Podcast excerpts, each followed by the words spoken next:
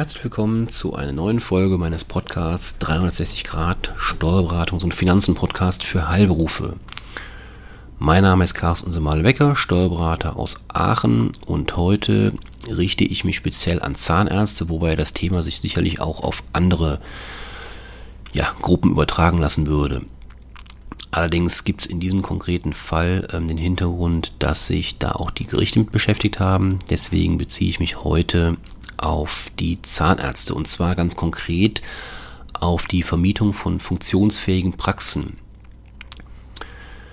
Werden einem Zahnarzt Praxisräume dauerhaft überlassen, ja, handelt es sich in der Regel um eine umsatzsteuerfreie Vermietung.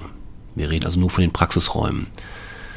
Daran ändert sich grundsätzlich auch nichts, wenn Mobiliar mitvermietet wird.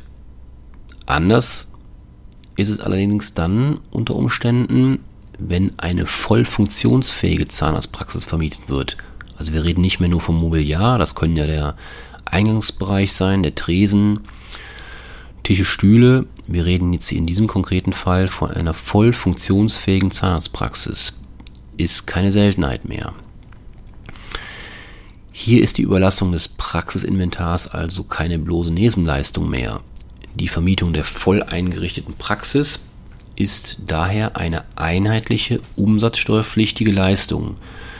So hat zumindest das Finanzgericht München in einem aktuellen Urteil entschieden.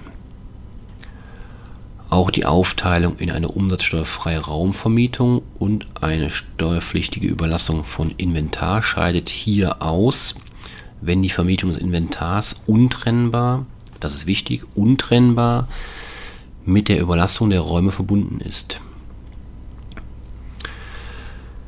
Da wir wissen, die Behandlungsgeräte, wie zum Beispiel Zahnarztstühle oder Röntgengeräte, auch sehr teuer sind und ihre Überlassung eine besondere wirtschaftliche Bedeutung zukommt, ist die Vermietung der funktionsfähigen Praxis auch nicht mit der Vermietung eines mit Betten und Mobiliar ausgestatteten Pflegeheims vergleichbar.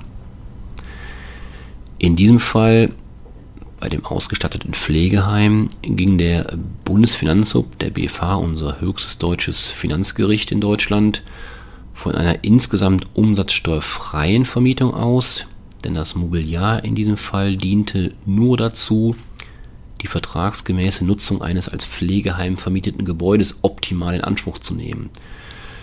Zudem kam es dazu, dass sogar noch 10% des Mietzinses auf die Überlassung des Inventars entfielen. Die umsatzsteuerpflichtige Vermietung ermöglicht zwar den Vorsteuerabzug, allerdings haben Zahnärzte in diesem konkreten Fall, ich komme auf die Zahnärzte zurück, leider nicht so wahnsinnig viel davon, weil sie die Vorsteuer nur insoweit abziehen dürfen, als diese auf ihre umsatzsteuerpflichtigen Leistungen entfällt. Wie wir nun wissen, ähm, ist es in der Zahnmedizin beziehungsweise grundsätzlich in der Medizin so, dass ähm, immer noch, wer weiß, wie sich das entwickelt, aber immer noch die grundsätzlich medizinischen Leistungen von der Umsatzsteuer befreit sind. Natürlich gibt es viele Ausnahmen.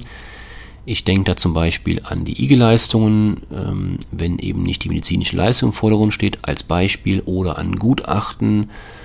Bei Augenärzten zum Beispiel die Thematik, ähm, ja, Gutachten, ob die, ähm, das Sehvermögen ausreicht das sind alles Beispiele, ähm, die letztendlich umsatzsteuerpflichtig sind oder sein können. Ähm, aber in der Regel gilt ja nun mal der Hauptteil der ähm, Leistungen, jetzt hier, ich komme auf die Zahnärzte zurück, ähm, ist grundsätzlich umsatzsteuerfrei. Das heißt, der Vorsteuerabzug bringt Ihnen an der Stelle relativ, relativ wenig. Für den Vermieter dieser voll ausgestatteten Praxis ist es allerdings vorteilhaft, da er aus seinen Herstellungskosten oder eben der Anschaffung der Praxisausstattung wiederum die Vorsteuer geltend machen kann. Das heißt, hier kollidieren die Interessen komplett gegeneinander. Das heißt, der Zahnarzt ähm, hat das Problem, dass er die Umsatzsteuer, die er an den Vermieter zahlen muss, letztlich nicht beziehungsweise ja kaum ähm, kommt auf die Praxisgestaltung drauf an, ja, letztlich beim Finanzamt absetzen darf oder abziehen darf vielmehr.